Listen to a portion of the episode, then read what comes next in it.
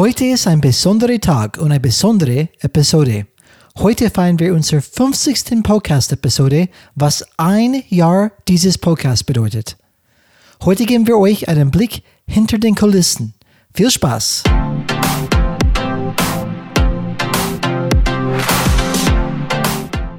Hallo alle Changemakers draußen, willkommen zu Changes Rad Podcast, wo wir jeden Freitag Impulse und Ideen zum Change Management geben.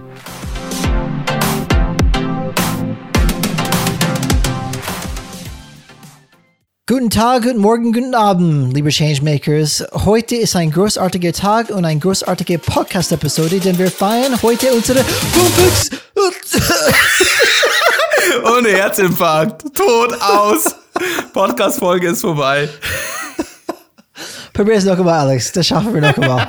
So, heute ist ein großartiger Tag, eine großartige uh, Podcast-Episode, denn wir feiern heute unsere 50.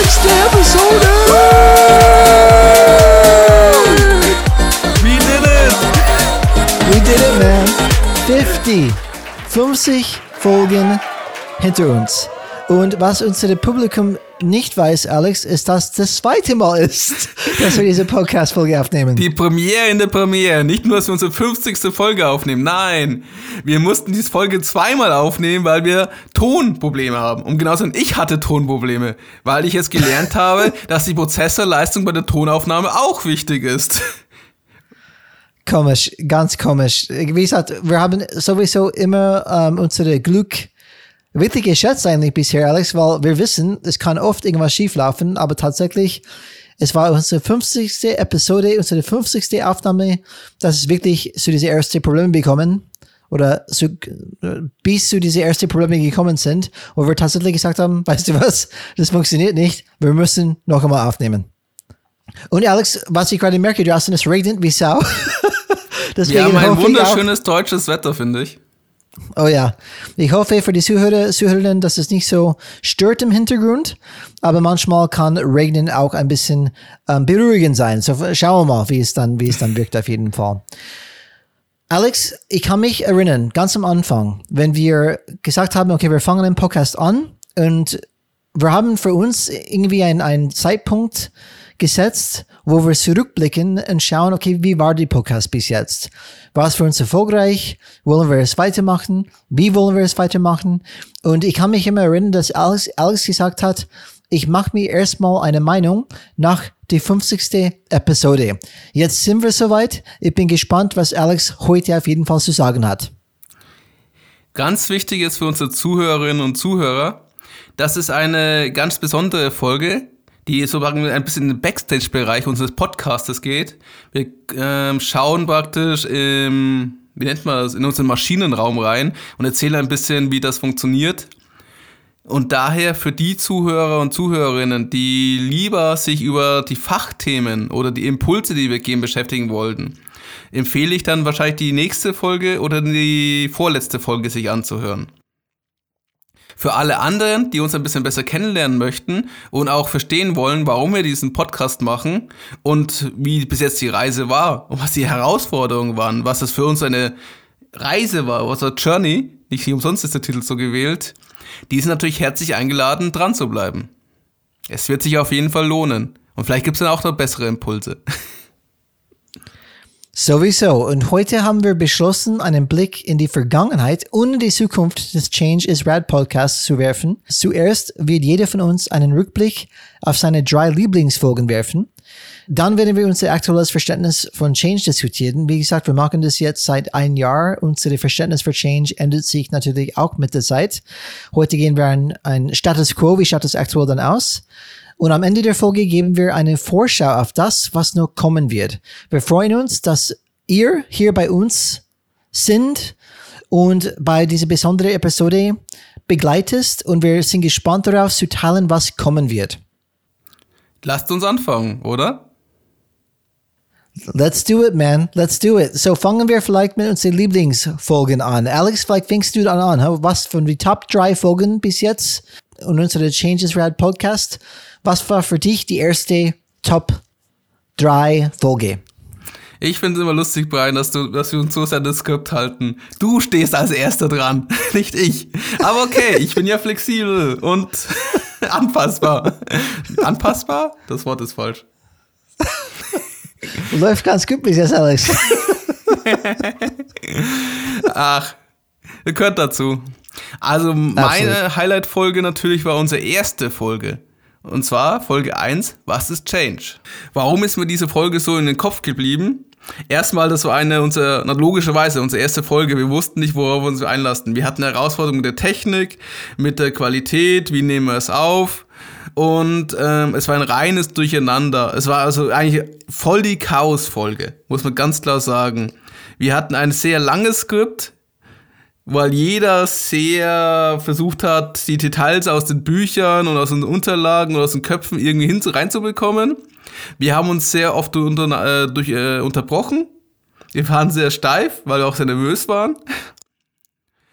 Und ich glaube, was mir am meisten noch immer an dieser Folge im Kopf bleibt, ist, dass die Folge, die wir als, also ich persönlich als schlechteste Folge nehme, was einfach vom gesamten Inhalt ein komplettes Durcheinander war und die Tonqualität auch noch nicht so gut war, wie sie jetzt ist, ist die Folge, die am meisten runtergeladen worden ist bis jetzt. Liegt einfach am Titel. Ja, und zufälligerweise, Alex, war das auch meine erste Top 3 Folge. Ähm, was ist Change? Unsere erste Folge ähm, genau wie du schon gesagt hast, es war einfach kein einfaches Folge. Wir haben gesagt, oh Gott, das ist dann wirklich schwierig. Ähm, das hört man, das hört man auch in unsere äh, Aufnahme, in unsere Podcast erste Folge. Aber was mich so freut, ist, dass wir mit dieser Folge alles angefangen haben. Und alle Anfänge sind schwer genauso wie diese erste Podcast. Und für mich ist es so eine wichtige Episode, weil das wirklich den Start war. Wir haben wirklich endlich einfach gesagt, wir machen was. Und wir haben tatsächlich das gemacht und einfach diese große Journey einfach ins Rollen erstmal gebracht. Und jetzt sind wir so weit, dass ich fast nicht aufhören kann, weil wir schon so viel gemacht haben. Weißt du, das ist diese, diese Schwung ist kreiert worden von dieser ersten Folge. Die haben wir dann weitergemacht und wie wir schon oft besprochen haben, ich kann mich auch sehr gut daran erinnern, wenn ich das Podcast-Thema recherchiert habe, dass viele Podcasts fangen an und die hören schon auf in die siebte Folge zum Beispiel. Das ist die berühmte siebte Folge, wo die meisten einfach dann einfach aufhören. Und erste, die erste für mich ist auch ein großer Meilenstein. Die siebte haben wir schon längst hinter uns und ich bin gespannt, wie es auf jeden Fall weitergeht. Dann die nächste Highlight-Folge für mich war die Folge 10. Blow Your Mind, deine Superpower im Change. Warum für mich die Folge 10 eine unserer Highlight-Folgen war? Weil in dieser Folge geht es um das Thema Systemtheorie, also die systemische Perspektive. Und das ist etwas, was ich vorher noch nicht so kannte, bevor ich mich mit den ganzen Themen beschäftigt habe.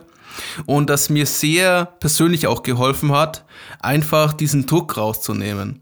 Und ich finde, dass das, äh, das Zitat, was wir in dieser Folge auch gebracht haben von Lao Tzu, auch ein sehr, äh, es sehr schön zeigt, das Zitat geht nicht so. Achte auf deine Gedanken, sie werden zu Worte. Achte auf deine Worte, sie werden zu Taten. Achte auf deine Taten, sie werden zu Gewohnheiten. Achte auf deine Gewohnheiten, sie werden zu Charakter. Achte auf deinen Charakter, es wird dein Schicksal. Und das finde ich halt das an dieser Systemtheorie so interessant. Du siehst meistens immer nur das Event, also immer nur dieses Ereignis. Aber was dahinter steckt, ist das ganze System, die Organisation, wie, äh, äh, wo man sich hantiert, die ganzen Spielregeln darin. Und du siehst immer nur die Spitze des Eisberges und verstehst gar nicht daran, warum die Sachen jetzt nicht funktionieren oder funktionieren. Was da gerade passiert, was sind überhaupt die Regeln darin? Und dann verstehst du auch, dass es nicht nutzt, wir versuchen, die Menschen zu ändern, also an den Menschen direkt zu arbeiten, in Anführungszeichen, weil wenn ich dir was sage, wird es sich nicht ändern, wenn die Rahmenbedingungen sich nicht ändern, sondern am das System zu arbeiten. Und das ist eine Erkenntnis. Und was auch für mich war, diese, diesen Druck, ähm, dass es praktisch nicht immer um dein Weltbild geht. Du musst nicht für alles eine Antwort parat haben. Und das hat mir einfach das, diesen Druck von den Schultern genommen. Und das System muss nicht deiner Welt entsprechen, also meine Perspektive, mein Blickwinkel. Und, und es ist mir eher den Job, Möglichkeiten, Rahmen zu liefern, dass das, dass, dass das System aus sich selbst dann die Antworten entwickelt.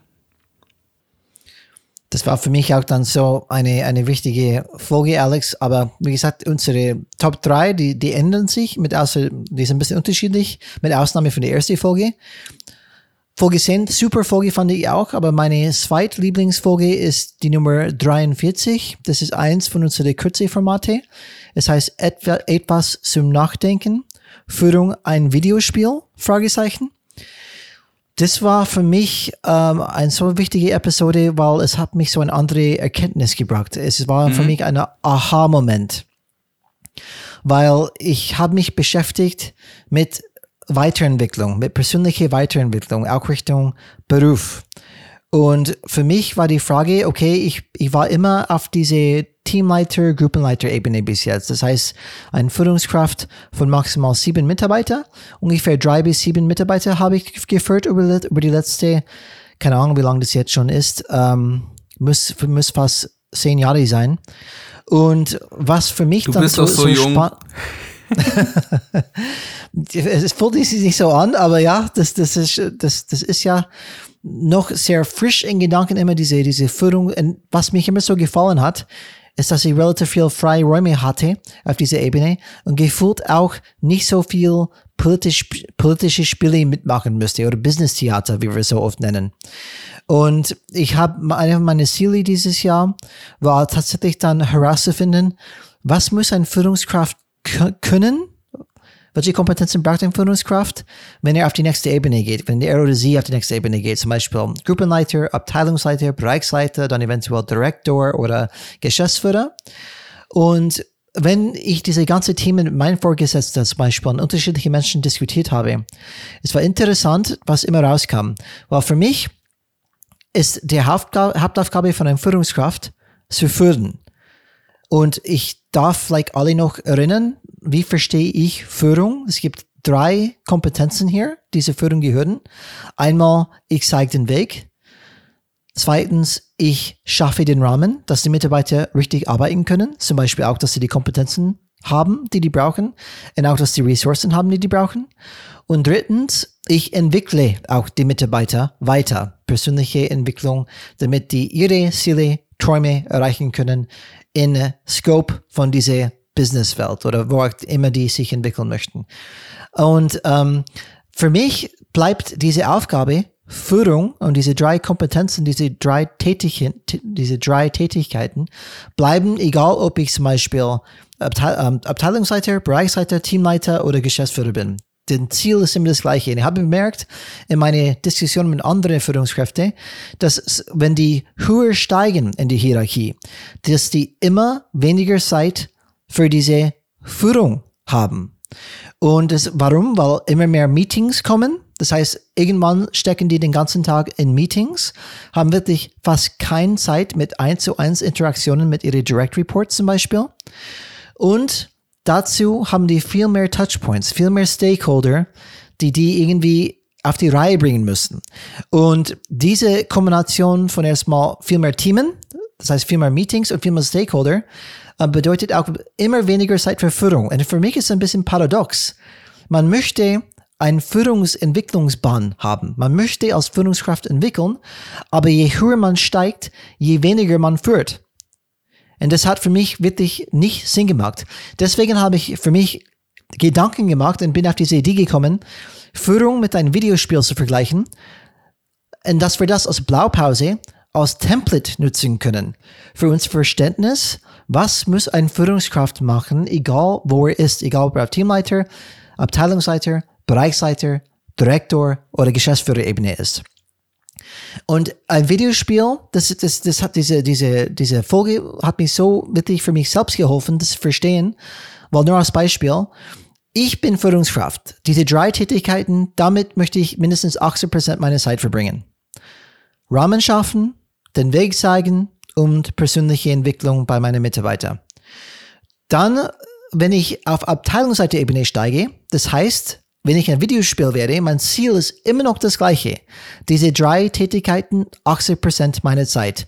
Das einzige Unterschied ist, wie in einem Videospiel, die nächste Ebene wird schwerer. Mehrere Hindernisse werden kommen, die ich auch meistern muss, damit ich auf die nächste Ebene, nächste Level kommen kann. Und es wird passieren, mehr Meetings kommen. Wie gehe ich damit um? Kann ich mehr delegieren zum Beispiel? Das wäre ein Beispiel in diesem Videospiel. Mehr de delegieren, damit ich mehr Zeit habe für diese drei Tätigkeiten. Und das ist einfach ein, ein, ein wichtiges Template für mich zu denken. Als Führungskraft ist immer noch meine Hauptkompetenz Führung.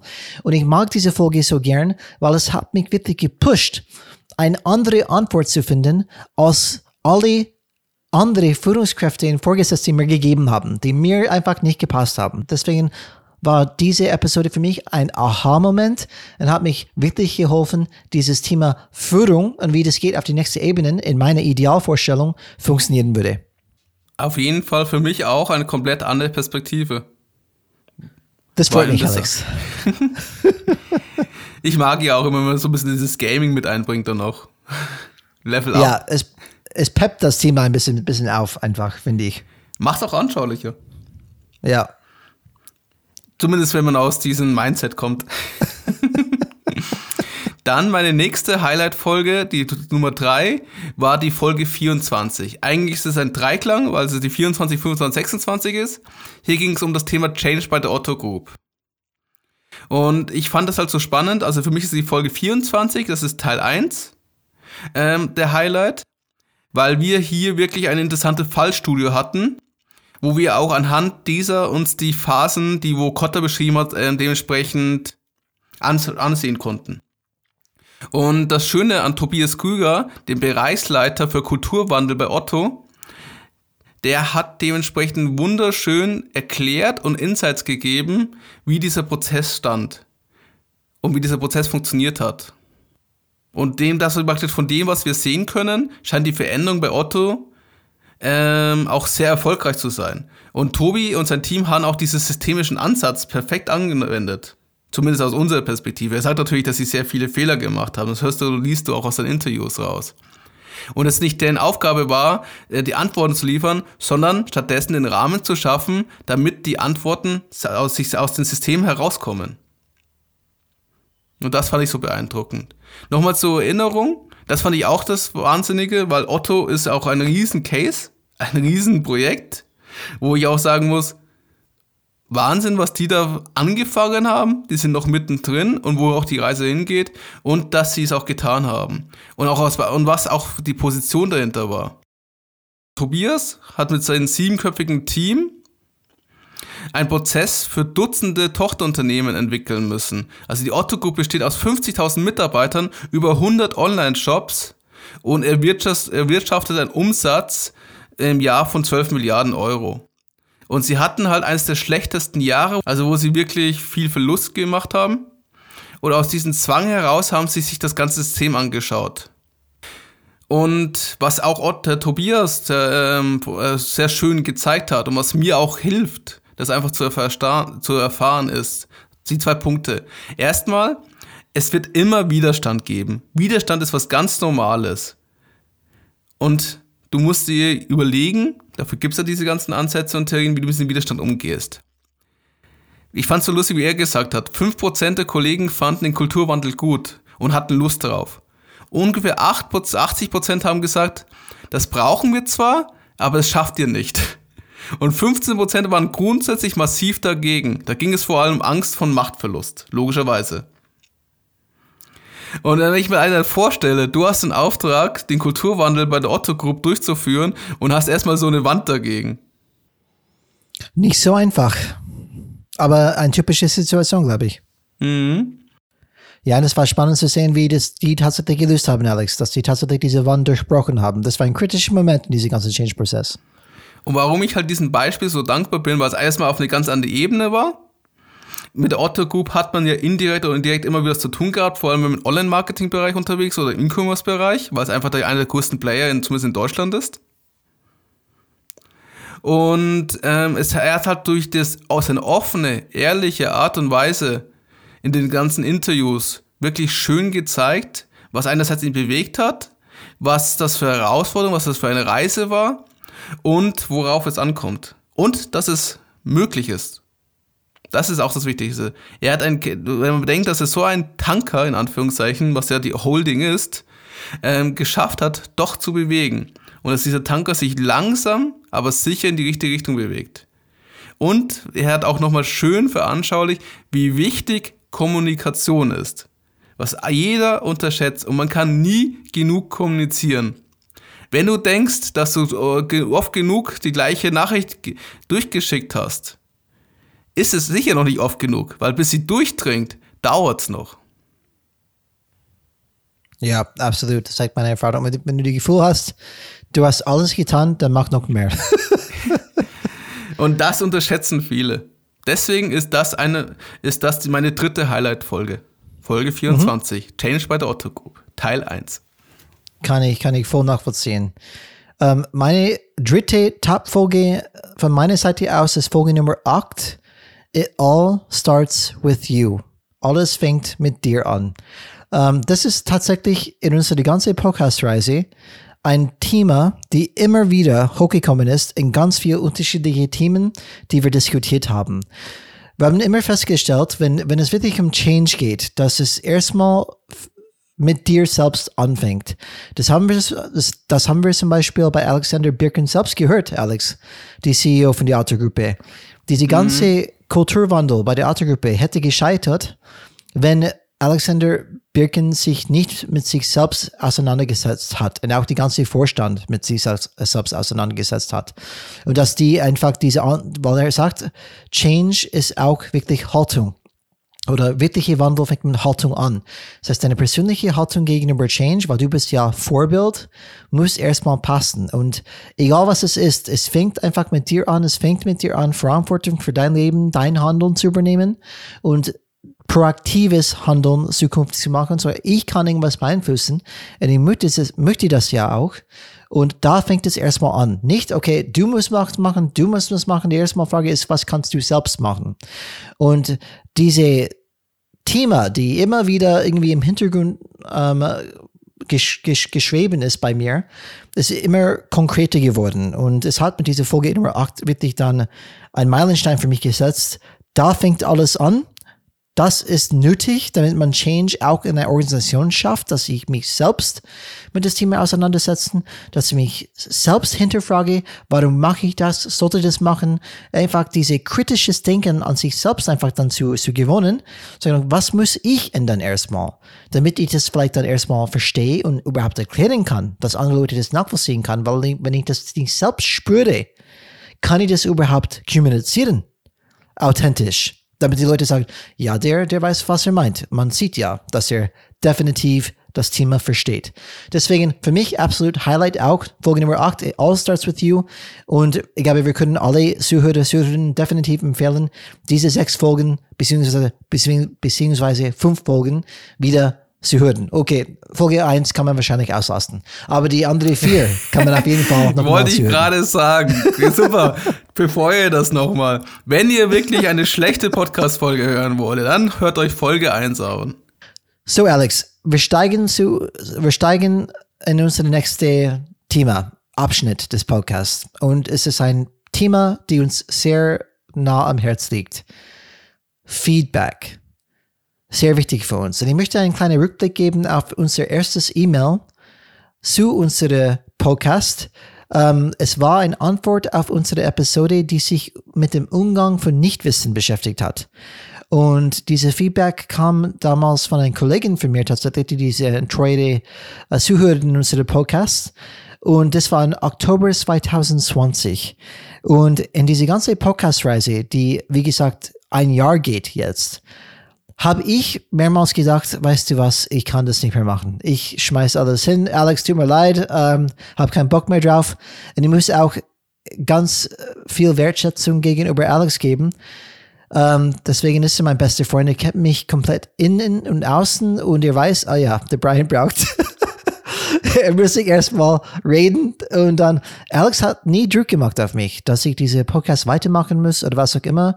Um, ich, und ich habe mindestens, mindestens 20 Mal, weil ich dann dabei sage, nee, Alex, das macht alles keinen Sinn mehr, komm, hören wir auf damit. Und statt Druck zu machen, zeigt er nur Verständnis, was ich immer sehr wertschätze. Und dann überrasche ich ihm dann immer wieder so, hey, äh, ich habe den Folge trotzdem live gebracht. und weil es ist ein Thema, die ich einfach nicht aufgeben könnte. Und ein Grund dafür ist Feedback. Dass wir solche E-Mails bekommen haben überhaupt. Dass wir solche Meldungen bekommen haben. Hey, was ihr macht, ist toll. Macht weiter so. Ähm, ihr könnt nicht glauben, was das für einen Unterschied macht. Und ich möchte vielleicht das kurz vergleichen. Ein, ein Metapher eine kleine Geschichte, vielleicht machen wir ein kleines mhm. visuelles Gedankenexperiment damit ihr ein bisschen besser verstehen können, was ich meine. So, stell mal bitte vor, wenn ihr nicht fahren und ihr alleine sind und haben keine Angst, doof auszuschauen, könnt ihr auch oder Augen zumachen zum Beispiel, ähm, damit man wirklich das visualisieren kann. Man ist auf eine ganz flache an sich ähm, Landstück. Es ist dunkel wie Sau. Man sieht eigentlich gar nichts außer die eine Grundstück vor sich. Und diese Grundstück ist leer, da gibt es bis jetzt nichts. Und wie gesagt, alles ist dunkel. Es gibt eine kleine Straßenlampe, die leuchtet diese Grundstück, aber mehr nicht. Alles sonst ist sehr dunkel. Und es gibt eine Idee, die du hattest. Du willst irgendwas bauen, die wichtig ist für dich. Das heißt, du hast ein Ziel, einen Traum. Du willst irgendwas Wichtiges bauen, ein, ein, ein, ein, ein Bau erstellen oder aufstellen die andere wirklich inspiriert und wie ein, wie ein Leuchtturm dasteht. Dass Leute, wenn die es anschauen, die kriegen eine Hoffnung, eine Inspiration, die kriegen Impulse, ähm, die, die helfen, einfach ihr Leben zu meistern und auch diese Change vielleicht, die sie selbst vorhaben, zu schaffen. Das ist deine Idee.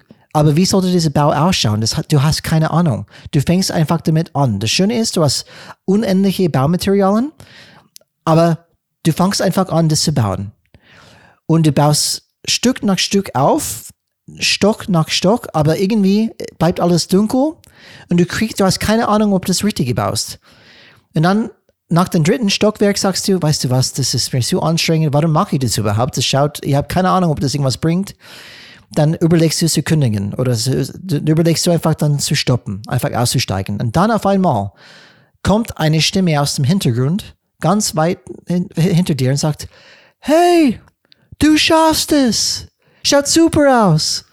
Und diese, diese eine Feedback gibt dir den kleine, den kleine Push, das kleine Impuls. Ah, schau mal hier. Das bringt doch was, was ich hier mache. Dann auf einmal diese ganz dunkle Umfeld wird ein bisschen heller. Und du kriegst ein bisschen mehr Blick, wie es ausschauen sollte und was die nächsten Schritte sind. Und das ist genau, wie es ist mit diesem Podcast. Wir leben nicht in einem Vakuum oder in einem leeren Raum. Ähm, manchmal fühlt es sich so an. Aber wir wollen, dass dieser Podcast Resonanz bei euch findet und hilft. Und das können wir nur wissen, wenn wir Feedback dazu geben. Und deswegen ist es genauso. Wir stehen, ich und Alex stehen täglich vor dieser leeren Grundstück und wir hoffen, dass wir das Richtige machen. Wissen wir allerdings nicht, bis wir wirklich Feedback bekommen. Dementsprechend sehr wichtig, einfach kurz ein, ein kleiner zehnminütige, zehnminütige Schnitt mindestens in diese Podcast zu machen heute, wo wir wirklich zeigen, wie wichtig Feedback ist für uns. Oder Alex?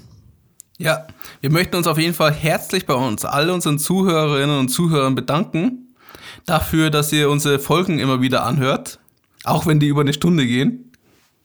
Ich frage mich manchmal, wer tut sich das freiwillig an?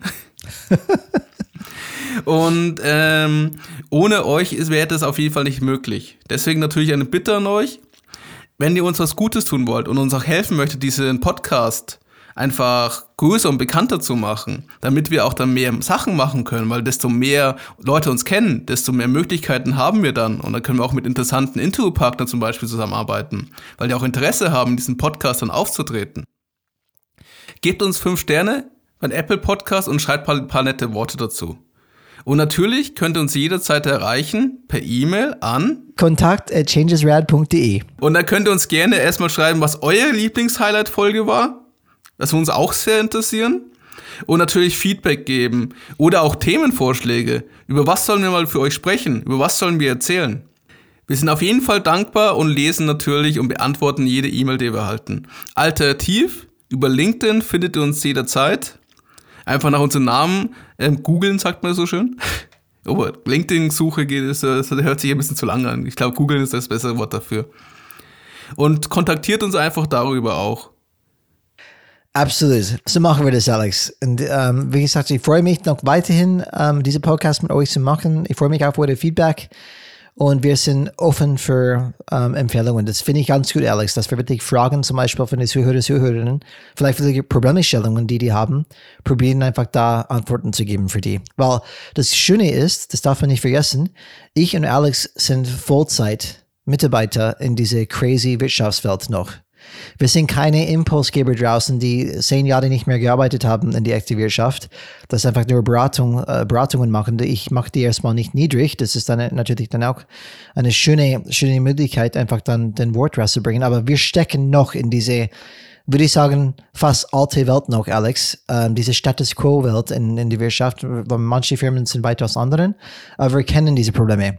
Und ähm, wir versuchen natürlich Lösungen zu finden für diese täglichen Probleme, die wir alle tatsächlich dann jeden Tag ähm, entgegenstellen. Auf jeden Fall, was ich sagen möchte ist, nur durch, dass wir sehen, wie viele Leute unsere Folgen runterladen und es ist für einen kleinen Podcast gar nicht mal, für das so ein nischiges Thema steht, gar nicht mal so wenig, finde ich. Vor allem für die Zeit und die wenige Werbemöglichkeiten, die wir nutzen. Auch die Zeit, die wir investieren, um das zu bewerben. Ist es eigentlich schon ein ziemlich großer Erfolg für uns. Und was ich auch spannend finde, ist, dass Otto äh, uns dementsprechend auch, wie wir über Otto gesprochen haben, über ihre Listening-Tools gefunden hat und der Tobias Gühr uns über LinkedIn angesprochen hat. Das fand ich auch sehr witzig und spannend. War auch ein großer Highlight für uns, ähm, wo wir gesagt haben, oh, schau mal hier, tatsächlich jemand, die für mich so, so äh, eine wichtige Rolle spielt in, in Change in Deutschland bei so einer großen Firma dass wenn man sagt, okay, er, er, es gibt dann so ein bisschen Anerkennung, hey, ich habe euch gehört, coole Sache, mag weiter so und sogar sich ähm, bereitstellt für ein Interview, das ist dann natürlich eine große, klasse Sache bei uns. Und das ist ein gutes Stichwort für das nächste, was wir jetzt gerade vorbereiten und äh, auch technisch uns gerade die Herausforderung stellen, ist, die, wir wollen jetzt Interviews in unseren Podcast einführen wie gesagt, es ist ein bisschen schwer, weil wir in Vollzeitarbeit sind, plus natürlich Familie, Privatleben etc. Plus natürlich die Corona-Thematik, kommt ja auch noch ein bisschen hinzu. Und wir versuchen gerade die ersten Interviews äh, festzumachen und auch terminig zu stimmen. Und ich bin gespannt, was ihr auch davon haltet. Aber ich verspreche euch, wir haben schon ein paar interessante Persönlichkeiten im Petto. Oder auch mal welche, die man nicht so oft hört. Zumindest ja, in der großen Podcast-Szene. Definitiv.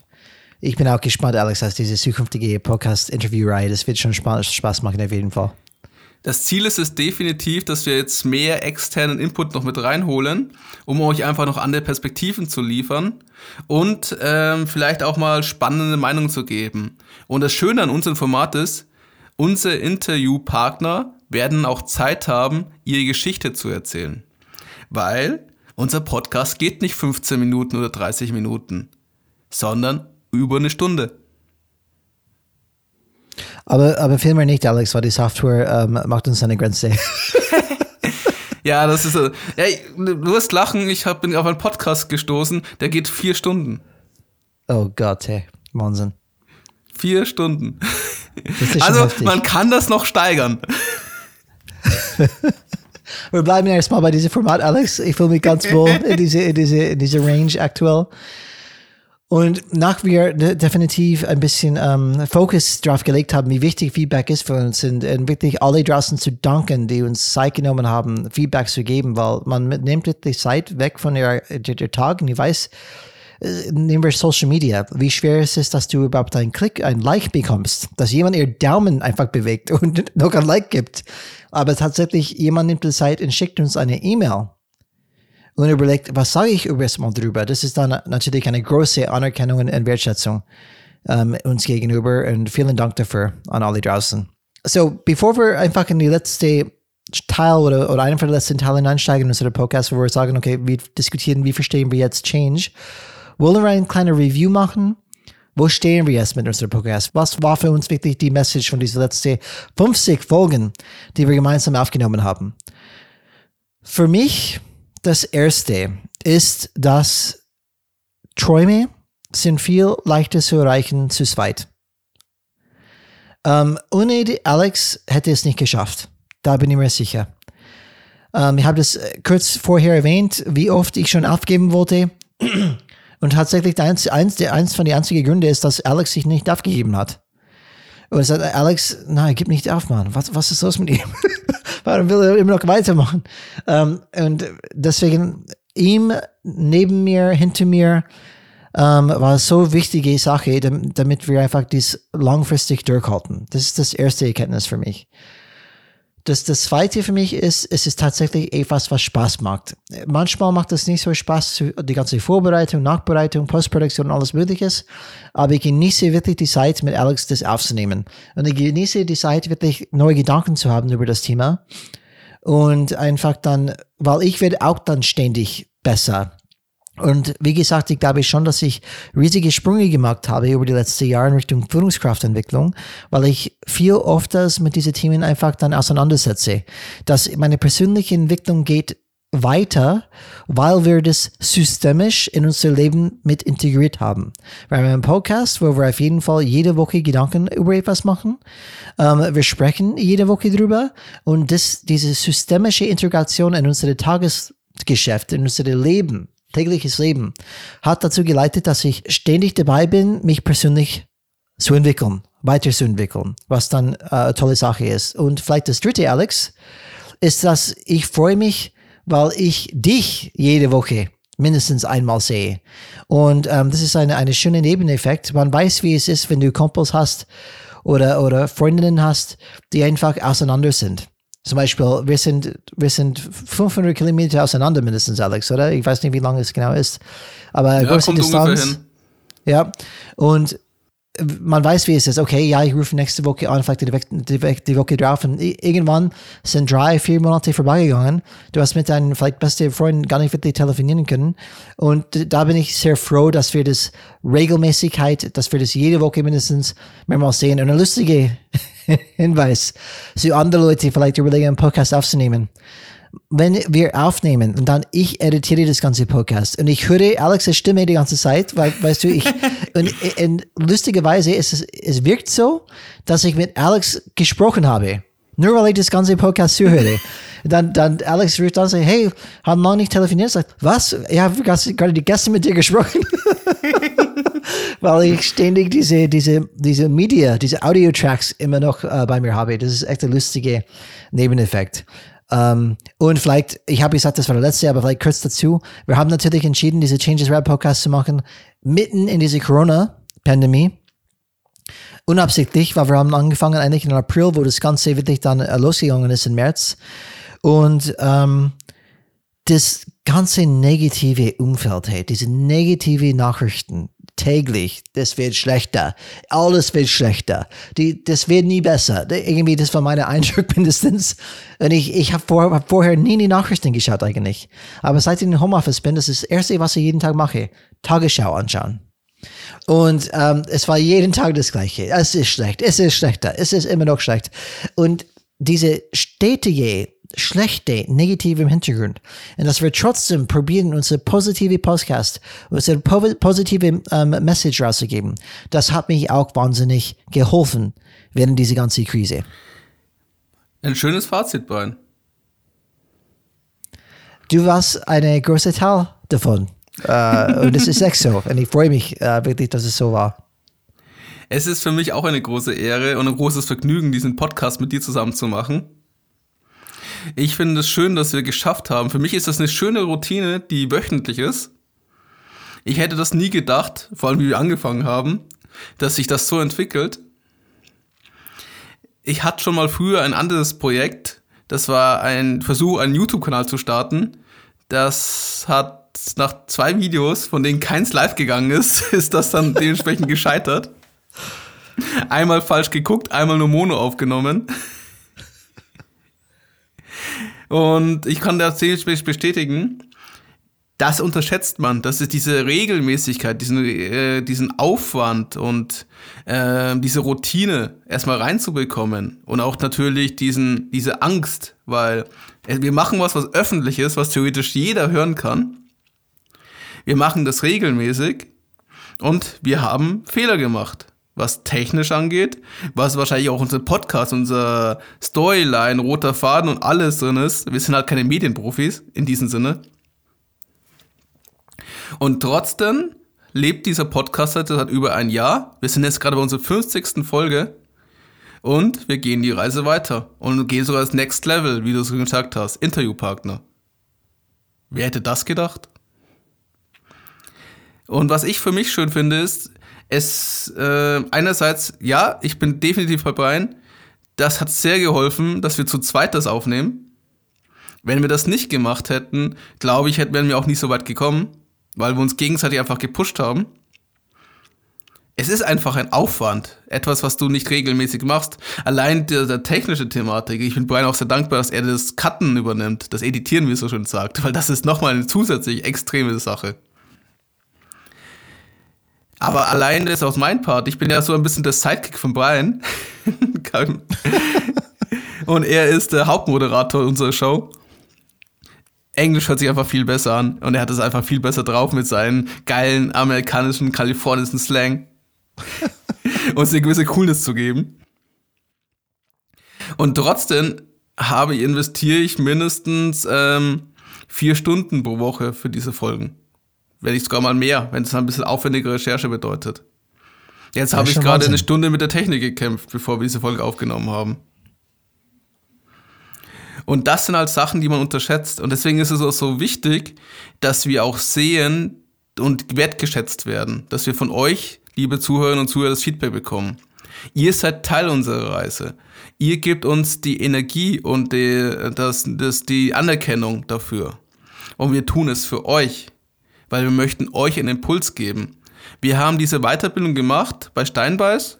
Wir haben uns äh, beruflich immer wieder auch unwissend mit Change beschäftigt, weil wir waren immer im Online-Bereich unterwegs und das ist für Firmen Change, weil es einfach ein neues, komplett neues Spielfeld und ein komplett neues Muster ist und haben es nicht verstanden, was genau passiert. Und diese Weiterbildung, systemischer Change Manager bei Steinbeiß, hat uns die Augen geöffnet und hat uns ein gewisses Verständnis und Werkzeug dafür gegeben. Aber erst wie ich mit Brian zusammen angefangen habe, diese Podcast aufzubauen und zu starten, ist mir mehreres noch klar geworden, weil das Doing ist eine, andere Sache und du hast, je nachdem, welche Firmenkonstrukt und welche Position du bist, mehr Möglichkeiten, das zu nutzen oder weniger Möglichkeiten. Aber auf der anderen Seite ist, auch wenn das eine sehr intensive Weiterbildung war, es ist nur ein kleiner Part davon und das darfst du nicht unterschätzen. Und erst dadurch, dass wir jetzt so viele Stunden in dieses Thema investiert haben und investieren werden, haben wir ein gewisses Verständnis bekommen. Manche Sachen haben wir auch gar nicht so verstanden am Anfang. Erst wie wir die, darüber nochmal diskutiert haben, uns nochmal die Bücher genauer angeschaut haben oder auch im Internet die Recherche dazu gemacht haben, kam das Verständnis dazu. Und deswegen ist für mich dieser Podcast auch so wertvoll. Auf der einen Seite, ich habe das, ich habe den Spaß mit Brian, eine Stunde Sachen ein bisschen zu fachphilosophieren, also ein bisschen akademisch unterwegs zu sein. Aber auf der anderen Seite sprechen wir ein Thema, das jeden angeht. Weil der Change fängt bei dir an. Und das finde ich das spannendste Erkenntnis aus all diesen ganzen Change Management Seminaren, aus den ganzen Kursen, aus den ganzen Wirtschaftsökonomen und äh, Peter Drucker Literaturen. Es geht immer daran, dass du an dir selber arbeiten musst, an deine Perspektive und auch darfst. Und das ist das Spannende. Und für mich ist der Podcast ein Teil davon, weil dadurch, dass ich mit Brian über solche Sachen spreche und ihr das zuhört und uns auch teilweise Feedback gibt, wechsle, arbeite ich an mich selber, weil mein Erkenntnisprozess wird dadurch angeregt. Und Gedanken, die ich da entwickle oder Impulse, die ich dadurch bekomme, durch diese Gespräche, weil Brian hat andere Perspektive als ich und manchmal auch, was wir äh, über die E-Mails lesen, gibt uns halt dementsprechend, mir zumindest, ähm, etwas äh, zum Nachdenken, was wachsen kann. Und mir auch hilft, an Sachen mal anders zu sehen. Weil es einfach ein Unterschied ist, wenn du es praktisch im Buch liest, wenn du darüber sprichst oder wenn du es machst. Und diese Kombi habe ich hier. Deswegen genieße ich diesen Podcast und ich hoffe, ihr genauso. Sehr gut gesagt, Alex. Und ähm, was mich auch vielleicht dann hilft, weil, wenn ich ganz ehrlich bin, ich finde das ganze Business-Sektor oder wie man das macht oder denkt, äh, Status Quo, ich finde es ziemlich trocken und langweilig. Und ich finde es auch immer so lustig, wenn du die deutschen Wissenschaftler anschaust und die Amerikaner, amerikanischen Wissenschaftler. Äh, großer, großer Unterschied. Allein wenn du die ganzen Speaker dann anschaust, wenn sie auf den Bühnen sind bei den Veranstaltungen. Von Future ja. Work, was auch immer. Und das haben wir mit, ein, mit eine, ähm, einem Professor, die dieses Steinbeiß-Zentrum ähm, ICOMI anleitet. Ähm, in Leipzig? Ja, in Leipzig. Ähm, der, der Geno Bart gesprochen und der wird ein zukünftige ähm, Interview von, Gäste von uns sein. Und er hat das genau auf den Punkt gebracht. Er sagt, in Deutschland sind die wissenschaftlichen Bücher so kompliziert geschrieben, dass sie wissenschaftlich sich schwer tun. Und ähm, in Amerika, das ist wirklich dann sehr oberflächlich geschrieben, auch von den Wissenschaftlern, dass es was zu oberflächlich ist. Und es ist dieser Mitte, mittlere Bereich fehlt tatsächlich manchmal. Und, ähm, und, und das ist die Wissenschaft und wo wir uns bewegen, Alex, im Businessbereich. Ähm, vielleicht von sehr konservative Familienunternehmen.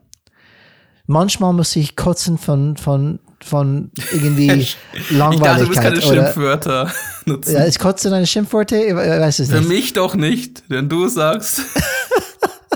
Aber es ist alles so, ich kann, kann kannst du daran erinnern, bei einer von unseren alten Arbeitgeber, wo wirklich alles grau ist. Und ich habe dir hingewiesen auf diese eine Szene in dieser Joe versus the Volcano. Ich kann alle empfehlen, schau diese Film auf jeden Fall an. Mit Tom Hanks, wo in, diese in diesem Büro, Büro steht, ohne Fenster. Und er sagt, mein Seele wird ausgesaugt durch diese Lichter. Und ich glaube, wir können vielleicht. Beschreib mal ganz kurz dieses, beschreib mal dieses wunderschöne Büro mit dem Licht, das fackelt und alles genau. dunkel. Die Schreib mal ganz kurz, dass sich unsere Zuhörer ja, okay. und Zuhörerinnen das vorstellen können. Genau, Joe versus the Volcano, er hat irgendwie eine von diesen Jobs, man weiß gar nicht, was er wirklich macht. Und in seinem Büro geht man runter im Keller. Und hat, es gibt kein Fenster, gar nichts. Und er geht rein und es ist dunkel wie Sau und die Lichter, die, die, die, wie sagt man, flackern? Flackern? Flackern, flackern, flackern, ja. Flack, flackern tatsächlich. und es ist alles irgendwie gefüllt ein bisschen, weil es gibt ähm, ganz große Rohre, wo es wie, wie unter die Erde ist. und die Kaffee ist, ist echt schlecht. Und alles sind weiß, äh, Käse weiß wie Sau und alles sind, haben keine Energie und schauen komplett fertig aus. Und, und, und das hat er geschaut und irgendwie, die müssen das Gleiche immer machen, das, das Tagesgeschäft immer wieder. Da fehlt alle möglichen bunte Farben, schöne Sachen, das gibt nichts davon zu sehen. Und dieses, dieses, dieses Moment, wo er sagt, er, er, er flippt sich aus, weil er in, in den Film, ich verrate es, spoilere ein bisschen, aber er findet heraus, dass er stirbt und er will keine Sekunde in sein Leben mehr verbringen in diesem Büro und dann flippt er aus. Dann sagt er alles, was ihm immer gestört hat hier drin. das ist eine Szene, was mich daran erinnert, so lustig fand, weil ich konnte ja auch damit identifizieren. Meine Seele wird ausgesaugt durch diese flackernde Licht gerade. Und das ist dann, ähm, das ist nicht der Welt, diese, diese langweilige, ähm, konservative, einfach dann so, wo man nicht mehr miteinander wirklich spricht wie Menschen. Das ist, was ich sage, okay, da möchte ich in Alex eine andere Perspektive bringen auf das ganze Change-Thema, auf das ganze Business-Thema. Deswegen Change is Rad, ist cool. Wir wollen es anders machen. Ich habe keinen Bock mehr auf diese schabige, auf diese schabige ähm, Kram. ich muss aufpassen, dass ich selbst nicht flüche. Äh, und das ist dann etwas, was mich weiterschreibt, das zu, zu machen. Weil wenn es, wenn wir, wir lesen ganz viele Bücher, wo ich mich selbst fast ähm, einschlafe, weil ich denke mir, man könnte es viel besser überbringen viel äh, peppiger übrigens einfach. Das ist manchmal so trocken. Aber das wollen wir anders machen. Und deswegen kann ich das überhaupt weitermachen. Weil wenn ich das weitermachen wie viele anderen, trocken und ich könnte es nicht machen. Deswegen, ich bin froh, Alex, dass, dass wir ticken da schon ähnlich. Und ich hoffe, dass wir irgendwann schaffen, diese, diese Coolheit, diese Anderssein rüberzubringen bei unseren Zuhörer und Zuhörerinnen. Wir sind auch, das ist der Podcast, ist natürlich äh, ein Entwicklungsprozess. Und wir sind auch noch nicht da, wo wir sein möchten. Es muss ein, also das ist zumindest die Vision, die wir ein bisschen haben, mehr Infotainment-mäßig sein. Also wir wollen nicht so flach sein wie manch andere, aber wir wollen, deswegen geben uns ja auch diese Zeit und machen das ja über eine Stunde vom Format her. Aber auf der anderen Seite, wir merken das natürlich auch, wir versuchen einen roten Faden reinzubekommen, scheitern manchmal, wie wahrscheinlich bei der letzten Folge, der Nummer 49. Aber wir wollen auch ein bisschen Unterhaltungsfaktor mehr reinbekommen und ein bisschen mehr Dynamik. Und da gucken wir noch, wie wir das am besten hinbekommen. Aber das ist ein Entwicklungsprozess. Und wie kriegt man es am besten hin? Durch Machen. Wir üben und mit jeder Folge hoffentlich werden wir besser und ihr habt mehr Spaß, uns zuzuhören. Absolut. So, Alex, ich habe viele lange Rant gemacht äh, gerade, es fällt mir gerade auf, aber steigen wir spontan, gleich. stand nicht im Skript. aber ich habe schon gesagt, das Skriptthema ist bei uns genau. immer wieder spannend. Kann man manchmal aus dem Fenster schmeißen. Um, ähm, wir steigen jetzt in das Thema, wie verstehen wir Change? Und da fange ich gleich an, Alex, und ich halte es relativ kurz, glaube ich, für mich. Um, ähm, für, für mich, was wirklich rausgekommen ist, und das hat ein bisschen zu tun mit einer Folge, die wir auch gemacht haben in der Vergangenheit. Folge Nummer 46, wo wir gesagt haben, Change or no change, das ist nicht wirklich die Frage, weil Veränderung ist meine Meinung, aber die Meinung von Alex auch, permanent und nicht verhandelbar und kann nicht vermieden werden. Man kann natürlich probieren, den Kopf in den Sand zu stecken, aber ob man das leugnet oder nicht, das Leben wird berührt von Change. Man hört es durch die ganze Politik aktuell, zum Beispiel mit Grünen, was sich alles ändern sollte und so weiter. Es ganz viele Änderungen, die auf uns vorkommen oder auf uns zukommen, unabhängig von der ganzen Corona-Krise, die wir alle erlebt haben. Das Einzige, was wir kontrollieren können, wir, ist unsere Einstellung und Perspektive gegenüber Veränderung. Und über diese ganze Folgen, das ist, was mir klar geworden ist, ist, dass Veränderung, Change, wird sich immer da sein. Es wird immer kommen und wir können nicht verhandeln mit Change. Das kommt einfach. Und die Frage ist, wie gehen wir damit um? Und das ist für mich die, die Quintessenz, was ich gelernt habe über die letzten Jahre und das letzte Jahr, was, was gemacht haben. Das Change wird immer da sein. Deswegen macht es auf jeden Fall Sinn, Kompetenzen zu entwickeln. Wie gehe ich mit Change um? Wie kann ich gegenüber Change auf Augenhöhe stehen und sagen, ja, Du bist Teil meines Lebens und ich kann mit dir nicht nur arbeiten, ich kann trotzdem mein Leben gestalten, egal was kommt. Finde ich gut. ja, bei mir ist das Thema, ähm, ich weiß nicht, ob ihr den Begriff Imposter-Syndrom kennt. Kenne ich, ähm, habe ich auch gehört. Und Rein erlebt. zufällig. Nachdem wir zweimal die Folge aufnehmen. Könnte es sein. Also das Hochstapler-Syndrom, was auch praktisch, man kann es auch praktisch als Mogelpackungssyndrom oder Betrügerphänomen, es gibt verschiedene Begriffe dafür. Ist praktisch ein psychologisches äh, Phänomen, bei den Betroffenen von massiven Selbstzweifel hinsichtlich ihrer eigenen Fähigkeit, Leistung und Erfolge geplagt werden und, und äh, unfähig sind, ihr persönliche Erfolge anzu, äh, anzuerkennen. Und trotz, obwohl sie offensichtlich Beweise haben, dass sie diese Fähigkeiten haben. Und diese Betroffenen haben meistens irgendwie das Gefühl, sie haben das nicht verdient. Die sind Betrüger, die sind nicht wirklich in ähm, diese Position sein dürften. Sie täuschen das vor. Und das ist, was mich auch in meinem Berufsalltag beschäftigt, diese Selbstzweifel. Ich habe praktisch diese Selbstzweifel immer wieder, was die fachliche Kompetenzen angeht, etc. Auch hier jetzt bei unserem Podcast aufnehmen. Wer sind wir, dass wir über Change sprechen, über Veränderung? Da gibt es tausende Leute, die besser sind. Tausende Leute, die mehr Erfahrung haben, die es studiert haben, die ähm, schon 20 Firmen transformiert haben. Wer weiß das schon? Aber trotzdem bin ich hier mit Brian zusammen und red über Change. Weil ich glaube daran, dass ähm, es ein wichtiger Impuls ist und dass es noch nicht genug Stimmen für dieses Thema gibt. Und wie gesagt, ich habe das Thema auch für mich. Ähm, weil ich das immer, das ist etwas, was mich ein bisschen treibt, also diese hat, die kennt jeder.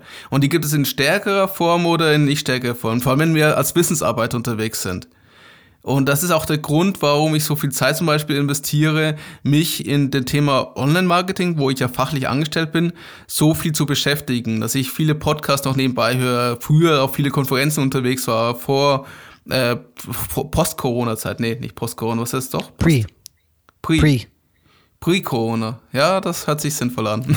Pre-Corona-Zeiten. Und dass ich praktisch auch, wenn ich praktisch pendle oder ähm, mal mich eine Stunde bewege, dass ich nicht da, dass ich eine Podcast-Folge über Marketing anhöre, statt irgendeine Musik oder solche Sachen. Weil aber auch das Thema sich so oft verändert und die Regeln sich auch so ständig ändern.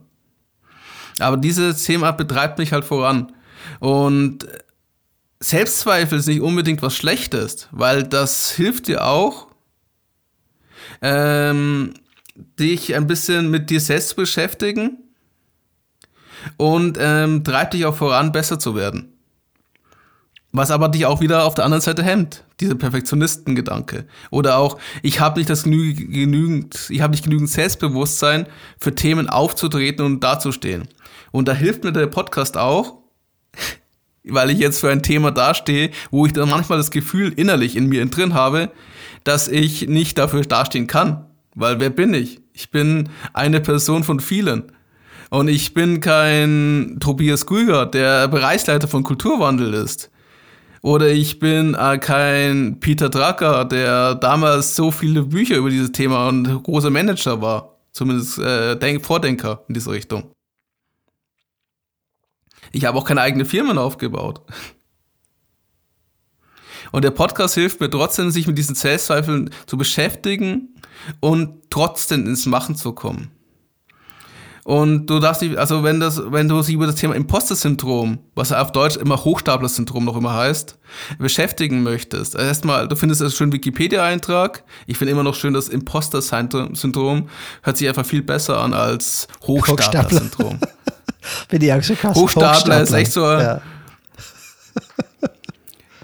Und der Begriff kommt halt aus den 70ern und kam natürlich von einer amerikanischen Psychologin, äh, von Psychologinnen sogar. Von Meral ist das eingeführt worden.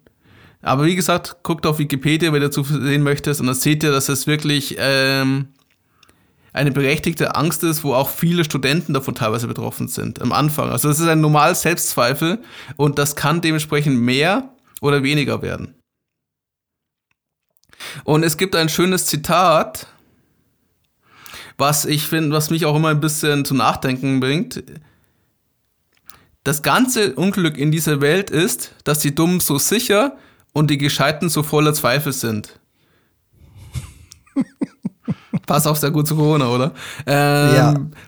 Von, das Zitat ist von Bernhard Rosel und es ist eine schöne Ironie dabei. Na, weil das, das schön das zeigt, ähm, wer keine Ahnung hat, tut sich leichter, vor allem, wenn er es gar nicht merkt. Und das gibt mir dann wieder auf der anderen Seite Selbstbewusstsein, dadurch, dass ich mich mit diesen Themen beschäftige, dass ich so bereit bin, so viel Zeit und Energie zu investieren, werde ich halt besser. Aber desto mehr ich weiß, kommt dieses faustische Problem, desto mehr wird mir klar, was ich alles nicht weiß. Und das sind mhm. automatisch Selbstzweifel, mit denen ich mich beschäftigen muss.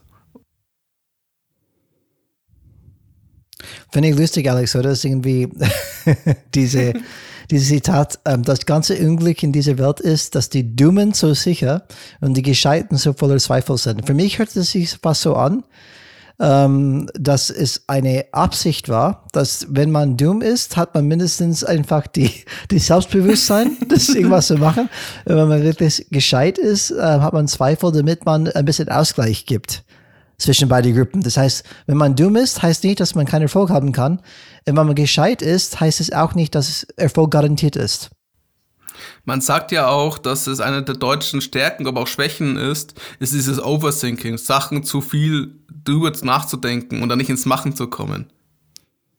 Kann ich 100% zustimmen als ähm, eine Person, die aus einer anderen Kultur herkommt und mittlerweile viel von diesen Zügen übernommen habe ähm, äh, von dieser deutsche Overthinking übernommen habe. Passt, glaube ich, sowieso zu meiner Persönlichkeit. Und ähm, jetzt kann ich das voll ausleben in Deutschland. Overthinking, das macht immer Spaß. Ja, ja. Ich bin mal gespannt, wie das noch weitergeht. Vor allem Projektmanagement ist das sehr anstrengend. Mhm. Okay, ähm, auf jeden Fall, wie stehen wir zu Change, war ja die Frage. Und was ich halt äh, in positiven Sinne aber auch erwähnen muss, aber natürlich nur in den ganzen alten schlechten. Aber was eins hat uns die Corona-Pandemie gezeigt und nochmal sehr schön deutlich gemacht. Sie hat innerhalb kürzester Zeit das Arbeitsleben von vielen Arbeitnehmern und Arbeitgebern tiefgreifend verändert. Sachen, Dinge, Neuerungen, die normalerweise Jahre gebraucht hätten, um äh, irgendwie umgesetzt zu werden oder auf die Straße zu kommen oder in Firmen Normalität zu werden, wurden innerhalb von weniger Wochen etabliert. Gewisse digitale Tools, Homeoffice, dass viele von uns mit über Microsoft Teams jetzt ihr Meetings abhalten, war vorher undenkbar.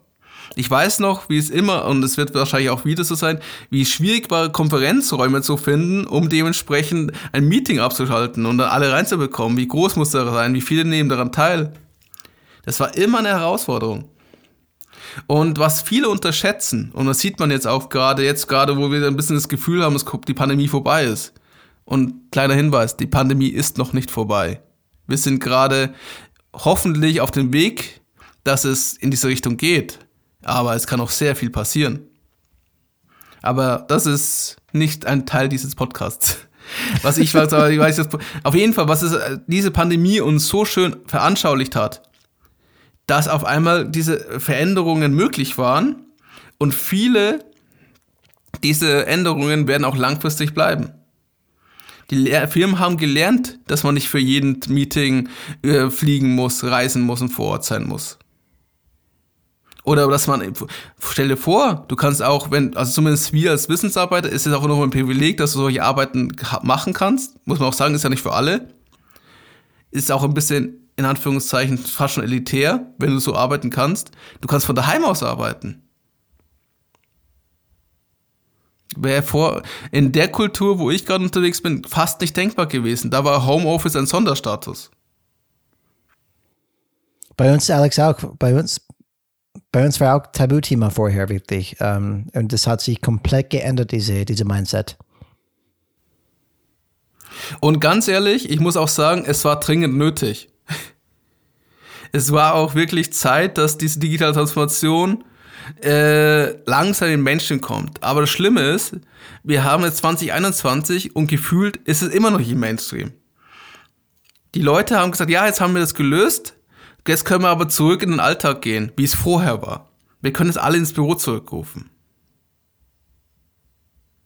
Und das ist, was mich ein bisschen stört. Ich verstehe es. Also, ich bin ganz klar der Meinung, dass man einerseits Homeoffice, Führung und Distanz und all diese ganzen Themen, wie kriege ich diese Gemeinschaft wieder zusammen, dieses Community, wie kriege ich, wie verhindere ich, dass die Arbeitnehmer ähm, nicht im Homeoffice vereinsamen, was ein großes Problem ist, oder nicht klar trennen, entweder teilweise zu viel arbeiten und dann äh, eher noch Burnout gefährdeter sind, als sie vorher waren, weil sie nicht mehr abschalten können.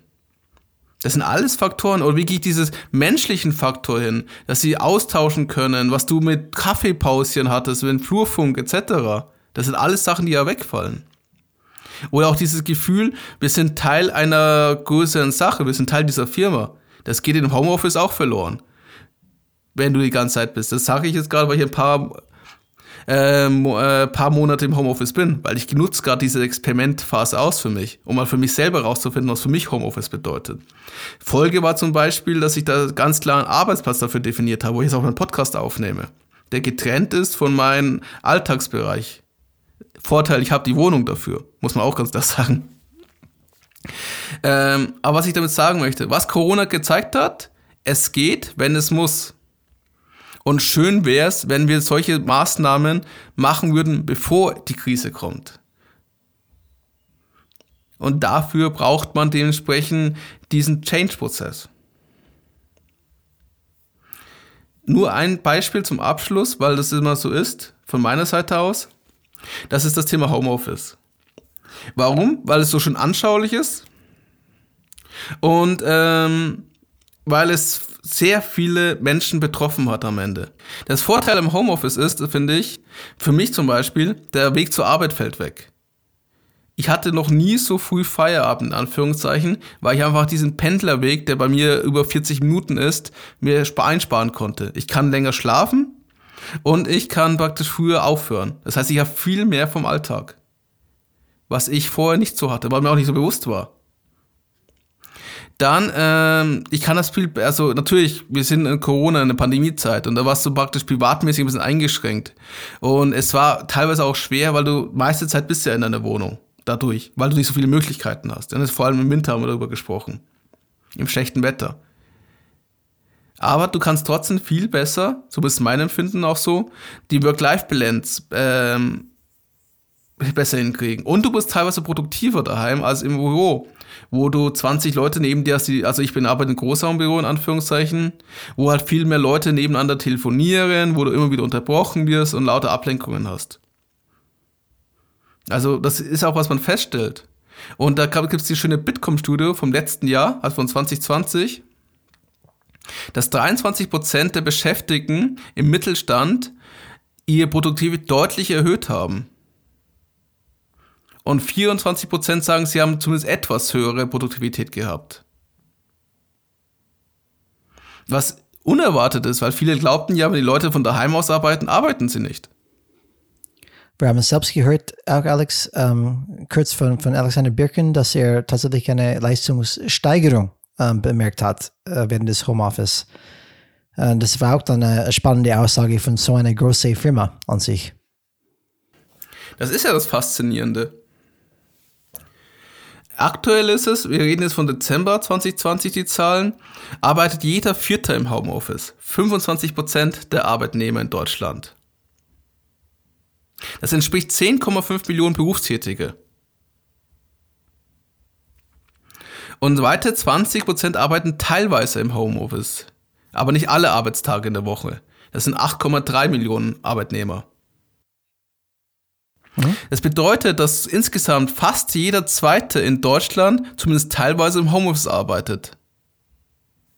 Schon heftig. Und das ist eine, das ist die Ergebnis von der Befragung von 1503 Erwerbstätigen in Deutschland ab 16 Jahren und zwar durch Bitkom, den Digitalverband.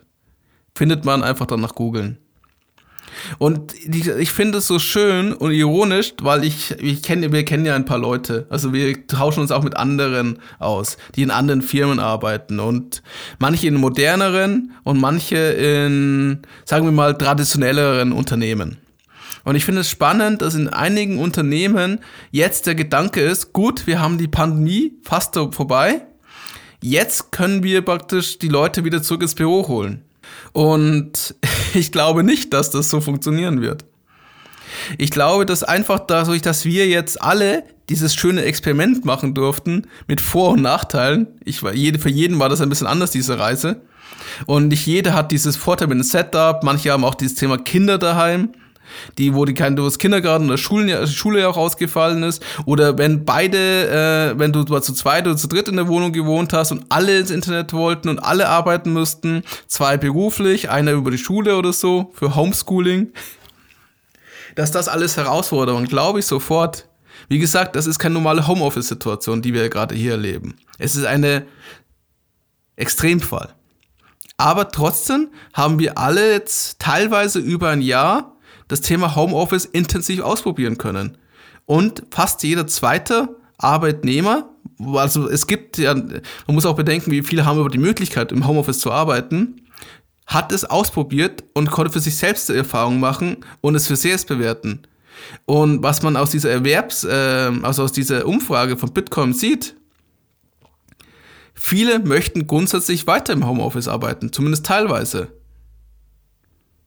Und es waren von den Befragten mehr als die Hälfte, 55 Prozent, möchten teilweise äh, im Homeoffice arbeiten und sehen ihren Beruf auch als Homeoffice geeignet an.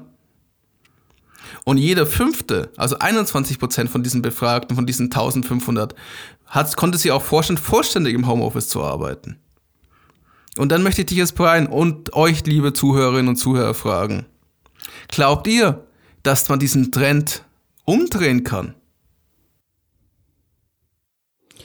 Ich persönlich glaube, Alex, dass man das nicht umdrehen kann, weil wenn Leute Freiheit geschmeckt haben, es ist ganz schwierig, die wieder. Schön, dass du Homeoffice als Freiheit bezeichnest. Ja, schon. Ich empfinde es schon als viel Freiheit. In Effekt, wie du schon sagst, ich kann länger schlafen. Ich habe diese, ben denk an die Benzinpreise, wie die vielleicht über die nächsten Jahre steigen werden, wenn, wenn wirklich zum Beispiel, keine Ahnung, wir äh, extra Steuer zahlen müssen, damit einfach die, die Leute mehr alternative ähm, Transport, Transportation zum Beispiel dann nehmen. Ähm, Pendel war immer ein Draufbezahlt, trotz Pendlerpauschale war es immer ein Draufzahlgeschäft, finde ich. Ja, und ich habe dann einen Haufen Geld gespart. Alleine Geld bedeutet auch ein bisschen Freiheit.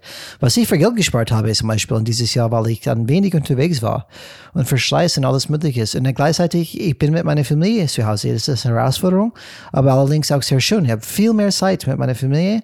Wenn ich sage, okay, ich möchte jetzt kurz, keine Ahnung, zum Supermarkt fahren, es ist dann 15 Uhr nachmittags, kann ich das machen. Ich bin erreichbar über das Handy. Ich kann einfach schnell fahren, schnell zurück. Das ist kein Problem. Man hat relativ viel Freiheit und ich glaube, das wird ganz schwer zurückzunehmen, wenn man das erstmal geschmeckt hat. Und ich kann vielleicht für meine aktuelle Arbeitgeber sprechen. Ähm, die haben sich definitiv diese Vorteile gesehen und gesagt, nein, zukünftig wird es immer Homeoffice-Tage geben als Standard. Und die bevorzugen, was ich auch nachvollziehen kann, allerdings ein Hybrid-Modell, wo man vielleicht dann zwei bis drei Tage zu Hause, zu Hause arbeitet, äh, pro Woche zu Hause arbeitet und zwei Tage zum Beispiel ins Büro ist, weil es gibt immer noch diese Face-to-Face-Interaktion, diese soziale Interaktion, die wir tatsächlich vermissen in diese Homeoffice-Zeiten. Aber ich glaube, es wird einfach diese, weil es ist schon krass, Alex. Es ist eine repräsentative Studie, ähm, Umfrage, wo wir wirklich sehen, eins von zwei Personen arbeitet mindestens teilweise zu Hause. Das ist echt krass. Und vorher war es lediglich drei Prozent, die wirklich ausschließlich in Homeoffice waren und weitere 15 Prozent teilweise. Das heißt, gesamt 18 Prozent vorher waren mindestens teilweise zu Hause. Und jetzt ist es dann fast 50 Prozent. Das ist eine riesige Steigerung. Und es zeigt, was da, da möglich ist. Und ich glaube, das ist einfach so eine große Masse, einfach zurückzudrehen. Und es wird auch definitiv eine Anforderung sein. Es geht ja darum, immer the war of the talents, wie du es so schön sagst für mich ist Homeoffice definitiv ein Anspruch an meinen Arbeitgeber. Er soll mir wirklich mit Argumenten dann zeigen, warum ich jetzt auf einmal nicht mehr im Homeoffice arbeiten können soll oder darf. Nachdem wir über ein Jahr das jetzt gemacht haben. Da bin ich sehr gespannt, wie er, wenn mein Arbeitgeber wirklich so denken sollte, mit welchen Argumenten er kommt. Dass es ein ja. Hybridmodell wird, das glaube ich auch definitiv, weil die Menschen damit teilweise besser klarkommen und es ist ein Kompromiss zwischen beiden Welten. Und du kannst das ein bisschen auch das Thema ähm, Vereinsamung, auf der anderen Seite auch dieses Gemeinschaftsgefühl stärken, also dass du bewusst Office-Tage einplanst. Finde ich auch sehr gut. Und es ist auch, das ist ein Learning aus meiner Seite, dass ich komplett Homeoffice, dann geht irgendwie was verloren. Muss man auch ganz klar sagen. Mhm. Zumindest was das Gemeinschaftliche angeht. Aber wenn so praktisch, es gibt Firmen, die komplett remote arbeiten. Und das sind meistens die IT, in der IT-Branche unterwegs, diese Firmen. Die nichts anderes gewohnt sind, dass sie ihr Teams über in der Welt haben und nur über den Laptop verbunden sind. Die Firma, die WordPress ähm, erfunden hat und betreibt, arbeitet kom komplett remote und das hat Ewigkeiten, seit es die gibt. Und die haben kein zentrales Gebäude sogar. Die haben gar nicht mhm. die Möglichkeit, sowas zu machen. Okay. Daher, man sieht das schon. Die Zukunft ist da. Und nur sie ist halt irgendwie ungleich in dieser Welt verteilt. bei manchen Sachen ist, ist, ist, ist, die Zukunft halt schon wirklich da und man kann sie sehen und bei manchen ist man noch im letzten Jahrtausend. Ja, okay, voll schon. Und, und äh, teilweise müssen unsere Infrastruktur aufholen, mit die, wie wir eigentlich jetzt unterwegs sein sollen. Zum Beispiel, das habe ich selbst bemerkt. In, äh, wir wohnen wirklich am Land mit einer ganz schlechten Internetverbindung und wir haben wirklich gekämpft, wenn man das überlegt, wie viele Geräte mittlerweile in meinem Haushalt hat, wenn man eine Familie hat. Ähm, beide Kinder ein Tablet, mein älterer Sohn äh, ähm, ein Smartphone, Smart TV, äh, jetzt ein Smart Fernsehen mittlerweile ja auch immer im Internet sind. Wir schauen fast kein normale Fernsehen mehr. Das ist alle über Streamingdienste oder was auch immer. Und sonst ist meine Frau auch hat zwei Laptops. Ich habe zwei Laptops, äh, Business und normale. Und alles läuft fast parallel immer. Und das wird, glaube ich, sich noch, noch äh, krasser werden, wenn wir sagen, okay, ähm, IoT, Internet of Things, wenn ich sage, äh, mein Kühlschrank wird an Internet angeschlossen, mein Ofen, meine Heizung, meine Lichter, alles, was wir einfach dann theoretisch zukünftig machen, wird vernetzt sein. Und das gibt ein bisschen Aspekt, hey, wir haben ganz schön viel nachzuholen damit unsere, unsere ja, IT-Infrastruktur im Effekt, damit wir einfach diese Internetverbindungen ähm, schneller machen können und diese Internetlast einfach dann verbessern können, weil aktuell in Deutschland stehen wir ganz blöd da. Definitiv. Und das hat es nochmal auch schön verdeutlicht. Und zumindest ist es endlich bei Politik angekommen. Aber wenn wir jetzt über dieses Thema anfangen zu sprechen, dann wird die Folge noch ein paar Stunden werden. Zum Abschluss für unsere Zuhörerinnen und Zuhörer empfehle ich den Talk von Sascha Lobo in der letzten Republika. Das ist eine wunderschöne Internetkonferenz, die dieses Jahr wieder digital war und nächstes Jahr ähm, offline stattfindet wird, hoffentlich wieder, wenn es die Pandemie zulässt. War das 2020, Aber Alex? 2020? 21, 20, 2021, 2021 war es ähm, einfach Sascha Lobo Republika eingeben okay. und dann findet man seinen Talk. Und auf YouTube. Und da hört man zumindest die ersten 20 Minuten, wieso Deutschland jetzt da ist, wo es gerade ist, was das Infrastruktur angeht. Und ganz ehrlich, nach, den, nach seiner Rede, ich kenne Lobo und ich habe schon öfter seine Republika-Folgen geholt und ich war auch schon ein paar Mal auf dieser Veranstaltung. Immer ein Wahnsinnserlebnis weil da trifft sich das Internet, könnte man sagen. ist ein Abenteuer. Und äh, nach seiner Rede war ich echt wütend auf die Politik. Mhm. Und frustriert. Aber wie gesagt, das Thema möchte ich jetzt nicht weiter ausbreiten, sonst kommen wir gar nicht mehr zum Ende. Dann machen wir anders, Alex. Wir geben einen Ausblick, ähm, wie es weitergehen wird mit dem Podcast. Und was wir auf jeden Fall hingewiesen haben, ist, dass wir mehr Interviews machen werden, dass wir andere Impulse außer nur unsere Impulse immer bringen. Wir freuen uns auf diese zukünftige Zeit, wo wir mehr Interviews in das äh, reinbringen können, dass ihr selbst mehr Impulse bekommen von draußen. Das hilft einfach, andere Perspektive zu bekommen. Und ich möchte gerne unsere Podcast-Folge heute ausklingen lassen mit unsere Mission Statement für changesrad.de, unsere Podcast, die wir hier führen, weil das wird ihr, ihr einen Ausblick geben, für was wir stehen und was zukünftige Inhalte betreffen werden. Und bevor wir das machen, gebe ich kurz einen Ausblick Bevor wir es ausklingen lassen, gebe ich kurz einen Ausblick auf die nächste Folge, Folge Nummer 51. Das wird eine kürzere Format sein, etwas zum Nachdenken. Was macht eine gute Führungskraft aus? Wir haben oft über Führung gesprochen, oft über Führungskräfte. Und hier wird mich allein diese kurze Folge, was macht eigentlich eine gute Führungskraft aus? Freuen wir uns auf jeden Fall auf diese nächste Folge.